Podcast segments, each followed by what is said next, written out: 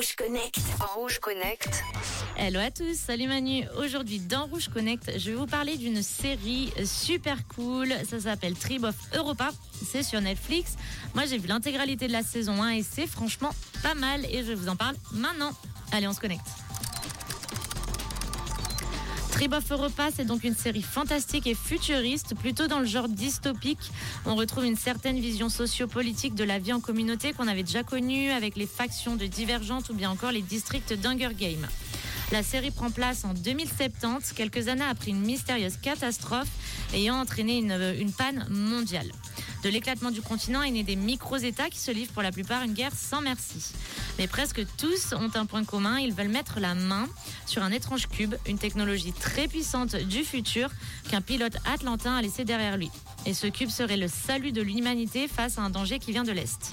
Tribe of Europa peut être lui aussi avec un, sous-texte religieux. Si la série suit trois frères et sœurs issus de la même famille, c'est Elgia qui est le plus important. On lui a confié un rôle, celui de ramener du coup le cube à l'arche. Et sur son chemin, il rencontre Moses qui deviendra son compagnon de route. Les deux se lancent alors dans un exode dangereux. Elja est une référence directe au prophète Élie. En huit épisodes, la série ne donne aucune information sur la tribu euh, des Atlantins. On imagine alors très bien une saison 2 où le cube, ce fameux cube atlantin, serait une sorte de portail vers le futur ou bien vers le passé. Une technologie futuriste qui leur aurait permis de prédire la catastrophe mondiale et de se protéger en vivant sous les eaux un lien avec l'Atlantide peut-être.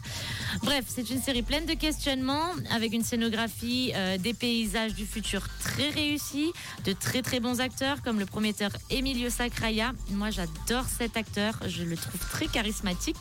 En tout cas, vous m'en direz des nouvelles, je vous passe la bande-annonce sur les réseaux et je vous dis à demain pour un nouveau Rouge Connect. Merci Manon, retour de des hits tout de suite, Purple Disco Machine et Kung sur Rouge et voici Teddy Swims.